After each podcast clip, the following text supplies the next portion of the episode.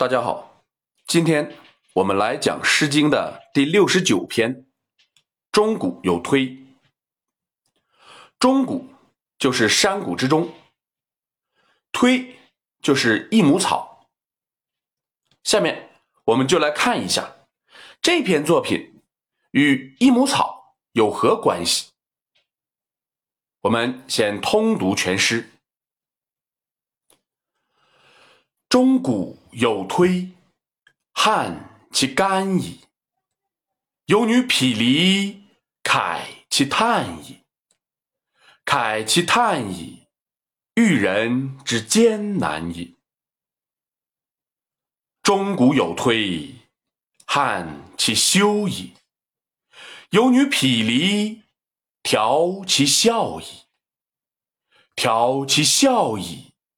遇人之不淑矣。钟鼓有推，汉其失矣。有女匹离，啜其气矣。啜其气，何嗟及矣？这仍然是重章叠句。我们先来看每一章的头两句，说山谷之中。有很多益母草，这些益母草怎么样呢？旱是干的意思，旱其干矣，就是说有的益母草已经干枯了；旱其休矣，就是说有的益母草干的如同肉干一般，也就是特别的干。休就是肉干的意思。比如树修，汉其失矣，是什么意思呢？很多人将湿理解为西的假借字，指晒干。我以前说过，不到万不得已，不要从假借的角度去考察一个字的意义。这里用失，可不可以讲通呢？是可以的。旱其湿矣，是说有的益母草枯死了，又在水里泡着。大家要知道，山谷很大，益母草也不止一株。作者以益母草开篇，不管是用性的手法，还是用赋的手法，都不会只关注一株。作者在山谷中不是站在那里不动，而是持续前行的。益母草喜阳光，也需要充足的水分。然而，作者所见的益母草，却是因阳光过强而晒死，死后又被水泡，都是不得其所。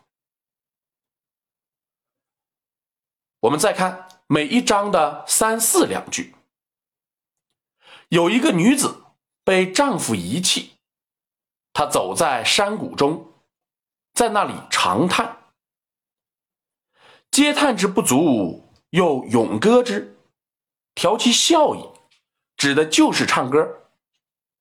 我们之前在《江有四》中学过一句：“其笑也歌”，可见笑是。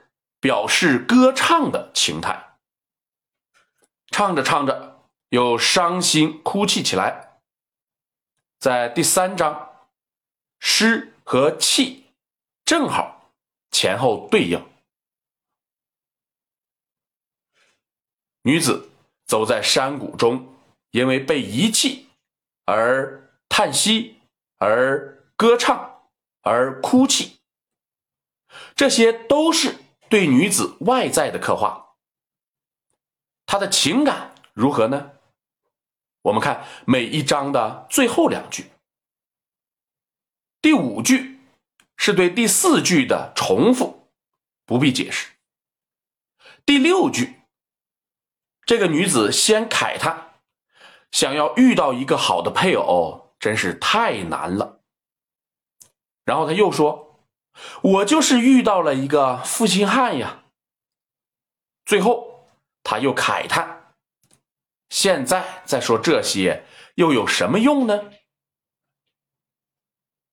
我们了解了这个女子的遭遇，回过头来再来看开篇的益母草，那么我们就能够理解作者为什么以益母草开篇了。这既是赋的手法，也就是作者确实看到了眼前的益母草，同时也是性的手法。这些益母草的不得其所，正是女子的不得其所。当我们通读全诗，眼前会出现一个伤心欲绝的女子，她走在荒凉的山谷中，边走边哭，如怨如诉，如泣如慕。作者很好的。运用了情景交融的手段，这篇作品的文学成就是比较高的。好，今天我们就讲到这里。如果您听着感觉不错，希望您能够分享给别人，谢谢。